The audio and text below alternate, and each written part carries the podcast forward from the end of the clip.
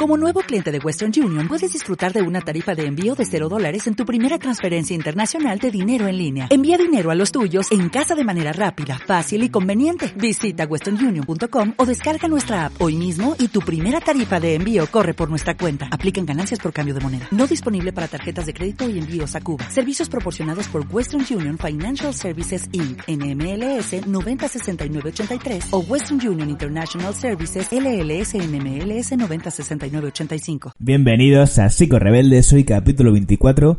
Vamos a hablar del peligro que supone estar constantemente hablando de tu ex.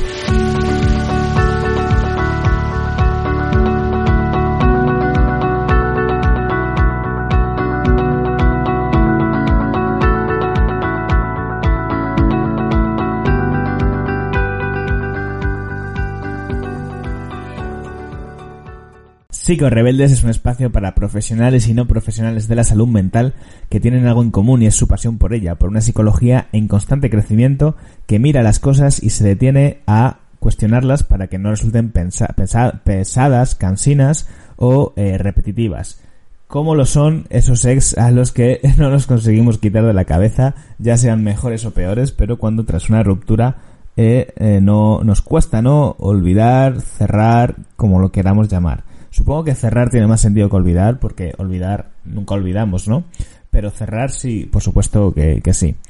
Hoy eh, voy a tratar un tema de una manera un poco más distendida, por una razón, eh, debido a una, razón, mejor dicho. Eh, por un lado, al, al, me encontré un artículo hace poco que decía algo así como ¿por qué Instagram no quiere que te olvides de tu ex? Entré a leerlo y me pareció curioso, ¿no? Y esta fue la idea que me dio para hacer este, este capítulo del podcast. Y luego pensé también que en hacerlo porque es un tema que te encuentras mucho en, consulta, ¿no? Y sé que es un motivo de, de, sufrimiento, sé que nadie se ha muerto de amor y todas estas cosas, pero eh, cuando te cuesta mucho superar una ruptura, ¿no? Cuando, eh, bueno, pues se pasa mal y, quizás este capítulo le pueda servir a alguien que se encuentre en esa situación o eh, conoces a alguien que se encuentra en esa situación y le viene bien escucharlo, ¿no? Así que vamos con ello. Como te decía, me encontré este, este artículo en internet eh, que decía, era algo así como porque Instagram no quiere que te olvides de tu ex, ¿no? Y uh, bueno, básicamente era un artículo donde explicaba el algoritmo de Instagram, eh, cómo funciona. Te lo cuento muy resumidas cuentas y, y, luego te explico por qué, qué, tiene que ver esto con, con lo que, con el mensaje del capítulo, ¿no? Lo que venía a decir es que el algoritmo de Instagram lo que intenta hacer de alguna manera es mostrarte el contenido más afín a, a ti. ¿Vale? ¿Por qué? Porque cuanto más tiempo tú pases en la aplicación usándola, más eh, posible va a ser que, que, la misma app te muestre publicidad, que a fin de cuentas es la fuente de ingresos de, de la publicación. De forma que tiene un algoritmo, un modelo, un, algo relacionado con la inteligencia artificial que yo estoy lejos de entender, que lo que trata de hacer es de entender, eh, en base a una serie de, de criterios, ¿no? Como el tiempo de visualización, eh, en cuanto te detienes más, lo que buscas y demás, qué contenido puede ser más afín a ti. Por eso lo que hace es mostrarte eh, el contenido que, digamos, eh, con, el, que más interaccionas, ¿no? El contenido con el que más sueles estar atento o atenta. ¿Qué pasa? Que esto es como hacer unas hostias con pan. Porque cuanto más stalkeas a tu expareja en Instagram, el algoritmo más te lo va a poner delante. Más te va a mostrar sus stories, más te va a mostrar cosas relacionadas con él, no solamente de él, sino de cuentas relacionadas con él o con ella. Y eh, esta es la razón, lo que explicaba el artículo, por la que eh, te va a ser muy complicado en Instagram eh, escapar de tu ex, ¿no? Porque de alguna manera, eh, pues el, la propia aplicación, no por joderte a ti en concreto, va a hacer que te muestre en repetidas ocasiones pues cosas relacionadas con esa persona, ¿no? Porque entiende que es contenido relevante para ti y que cuanto más lo buscas, más lo stalkeas, más lo sigues, más estás haciendo que la aplicación te lo muestre, te lo muestre y te lo muestre, ¿vale? Esto es una de las primeras cosas que solemos pedir en consulta, o yo las suelo pedir cuando hay alguien que le está costando eh, superar una ruptura lo está pasando mal por alguien y es eh, dejar el consumo de redes sociales, ¿no? De, al menos en el sentido de, eh, de eso, de seguir a esa persona, ¿no? Bloquear el contacto, bloquear todo lo que haga falta como medida de autoprotección. Eh, no es un castigo hacia la otra persona, a veces puede serlo, pero no con este objetivo, ¿no? Sino como una medida de autoprotección porque necesitas que te deje de estar imprimiendo información sobre esa persona constantemente, ¿vale? Estas son las primeras pautas que, suelen darse en este tipo de casos. Pero a mí, además de esto, que, que, evidentemente es fundamental si quieres superar una ruptura, ¿no? O bueno, superar, cerrar. En general superar no me gusta mucho el término en psicología, pero lo empleo de esta manera porque entiendo que es como popularmente, comúnmente se utiliza y como las personas eh, lo entienden, ¿vale? Eh, además de esta pauta, que evidentemente es necesaria y es positiva, lo que te decía es que el algoritmo de Instagram me recordó un poco a cómo funciona el cerebro humano. El cerebro humano, cuanto más le ponemos algo delante, cuando más eh, le repetimos algo, más eh, se afianza, más se acicala y más fuerte se hace. Piensa seguramente en, lo que tú hacías cuando estudiabas, ¿no? Cuando estabas en el instituto, en la universidad, a base de ir a clase, espero, atender, espero, y todas esas cosas, cuando estudiabas usabas mucho la repetición. Te leías unas cosas, te hacías una primera pasada seguramente, luego una segunda, a lo mejor incluso una tercera, si eras un poco empollón, empollona. Básicamente a base de repetición los, los, las ideas calan, ¿no? Las ideas se quedan, al menos durante un tiempo, porque si a mí ahora me preguntas por eh, la cantidad de cosas que he estudiado en el, incluso en el colegio, seguramente no me acuerdo, ¿vale? No me sé todos los ríos y las montañas de España ni de coña. Pero bueno, ese no es el tema ahora. El tema es que, que, el cerebro aprende por repetición, ¿vale? Por priming. Cuanto más le ponemos, les ponemos a unas personas delante, cuanto más exponemos a las personas a un estímulo, ¿vale? Si además tiene una connotación emocional aún más, Más se favorece el recuerdo y la memoria.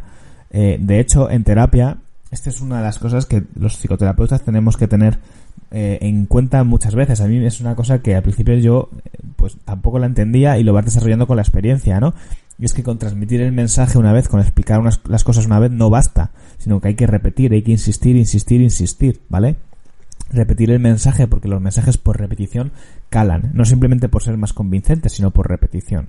Vale, bueno, ya, ya, ya creo que ya me he repetido lo bastante como para que la idea quede clara.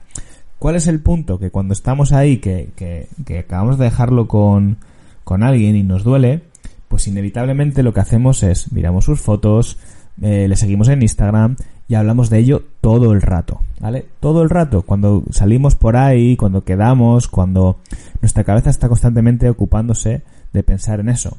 ¿Qué pasa? Que eh, cuanto más lo pensamos, insisto, lo, hilándolo con la repetición, más nos lo estamos poniendo delante, ¿vale? Eh, y además es un gesto que también muchas veces las personas de fuera, cuando queremos echar una mano, cuando queremos apoyar, inconscientemente lo hacemos. Le preguntamos a la persona y qué tal lo llevas, sabes algo de él, eh, cómo lo estás llevando. Y estas preguntas abren pie de alguna manera a volver a poner el tema adelante. Lo hacemos con todo el, con todo el, el, la buena voluntad del mundo, ¿no? Con ayudar, con estar atentos, con, con prestar esa atención, pero muchas veces a las personas, y, y, y, no estoy diciendo con esto que haya que, no, que hay temas de los que no se puedan hablar, que estén prohibidos, pero sí que es verdad que a veces lo que se necesita es cortar un poco el rollo y la solución en realidad es la distracción. ¿Por qué? Porque es lo que te digo. Las personas, cuando tú estás con el sistema de apego muy activado, muy ansioso, bueno, no sé si ansioso es la palabra, muy activado, vamos a decir, ¿vale? Por una separación, inevitablemente tu cabeza, todos tus, tus, eh, todo tu, tu labor mental va a ser de recordar, de pensar en otra persona, de rememorar momentos, ¿vale? Y eso con el paso del tiempo, el sistema de apego se va bajando y va cicatrizando y va olvidando. Es como si te hubieran entrado en casa, se hubieran hecho una, se hubiera activado la alarma, ¿no? Un cataclisma y poco a poco eso va bajando. ¿Qué pasa? Que cuanto más nos lo... Es como si un poco nos hubiéramos quedado un poco en bucle, ¿vale? Es como que no podemos pasar página y eso se ha quedado ahí y no paramos de pensarlo, de rememorarlo, de tener sueños incluso con la persona y así, ¿vale? El punto está en que cuanto más cabida le damos a eso, cuanto más repetimos, más nos lo ponemos delante, no se produce un proceso de habituación. Al revés, ¿vale? Lo que estamos haciendo es como echar más leña al fuego. Entonces muchas veces lo que tenemos que hacer en estos momentos, aunque suene un poco atópico, es practicar esa distracción, es tratar de saber cuándo tenemos que a nivel mental cortar el rollo. Y a veces sé que es muy complicado porque las imágenes invaden, incluso eso aparecen en sueños, la emoción navega contigo, pero se trata un poco de no, de salir del bucle, de no estar ahí constantemente en raca, raca, raca, raca y pensar y pensar y pensar. Muchas personas, por no decir todas, nos sentimos muy cómodos eh, o cómodas en la repetición mental, en, la preocupación, ¿no? En, la angustia, en, darle al coco, al coco, al coco y no tener un fin de cuando decirnos a nosotros mismos, oye ya, corta el rollo, no para, ponte a hacer otra cosa, distráete, deja esto que te está haciendo daño, que te está haciendo mal, porque no estás pensando para, para solucionar, estás pensando para doler, ¿vale? No hay que pensar para doler, preocuparse no tiene ningún sentido, ni angustiarse. Entonces, una medida de autocuidado en este sentido significa poder parar, ¿vale? Y decir, venga, hasta aquí, suficiente.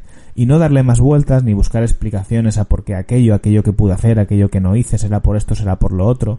¿Vale? Eso es una trampa mental. El cerebro funciona de una manera en que siente o, piensa que cuando algo lo puede entender lo puede controlar. Si algo lo podemos entender, le podemos buscar una explicación o justificación, yo me tranquilizaré.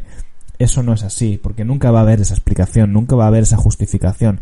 Habrá casos muy concretos, cosas que quizás sí, pero en general andar buscando explicaciones no tiene mucho sentido, lo que hace es empeorar las cosas. Lo que funciona, como te decía, es aceptar de alguna manera que las cosas se acaban, que esto va a doler un tiempo y aplicarse una medida de autocuidado, eh, de autoprotección, como es eh, no tener contacto, eh, protegerse, distraerse y educar un poco a la mente en no estar ahí todo el rato, ¿vale? Y esto, como te decía, es un mensaje extensible para las personas que estén alrededor, para el entorno, que muchas veces lo que hacemos es quedar para hablar, ¿no? Tomamos un café y me cuentas. Bueno, a lo mejor es mejor tomar un café y que no vayamos de compras, o que nos vayamos a jugar al pádel, o que nos vayamos a, yo qué sé, ¿vale? y se puede hablar, pero de otra manera, ¿no? De una manera más distraída, más, eh, bueno, pues eso, ¿no? De alguna forma no estar ahí todo el rato en contacto con la movida para poder avanzar. Eh, y esto también se extensible muchas veces a, las preocupaciones de otro tipo, ¿eh? Preocupaciones con el trabajo, preocupaciones con tal. Hay que saber cortar el rollo, aunque suene un poco a topicazo. Bueno, pues este es el capítulo de hoy. Es muy, muy cortito, porque realmente lo que quiere transmitir es esto y no más pero me parece que es un mensaje que no deja de ser importante y que eh, tanto si conoces a alguien que está pasando una ruptura, a ti mismo, o eres alguien que se dedica a asesorar a otras personas, creo que esos límites mentales, ¿vale? De no estar ahí todo el rato buscando explicaciones y tal, son muy importantes y recuerda eso, que tu cerebro funciona como el algoritmo de Instagram. Cuanto más delante te pones algo, más te lo va a mostrar. De modo que lo que hay que hacer tampoco es intentar como arrancarse los pelos y no voy, a, no voy a pensar en esto, no voy a pensar en esto, no. Simplemente cuando vengan los recuerdos, saber parar y a lo mejor aplicar la distracción, ¿vale? Hacer cosas que en ese momento sean buenas para ti, para que puedas aplicar la distracción y eh, poco a poco ese sistema de apego se vaya bajando, ¿vale? Y así es como podremos hablar de superar una ruptura sentimental que a veces eh, superar una ruptura sentimental no solamente significa dejar de estar activados, a veces las relaciones de pareja dejan pozos, dejan lo que serían eh, heridas traumáticas relacionales, em, pero eso quizás lo trataremos para otro capítulo, ¿vale? Lo que estamos hablando hoy es de ese primer punto en el que hay una separación afectiva y necesitamos empezar a coger distancia y a recuperarnos para luego ya, bueno, pues seguir con nuestra vida, ¿no? Me refiero más a eso. Venga, pues nada, esto es todo por hoy. Nos vemos en el siguiente capítulo. Adiós.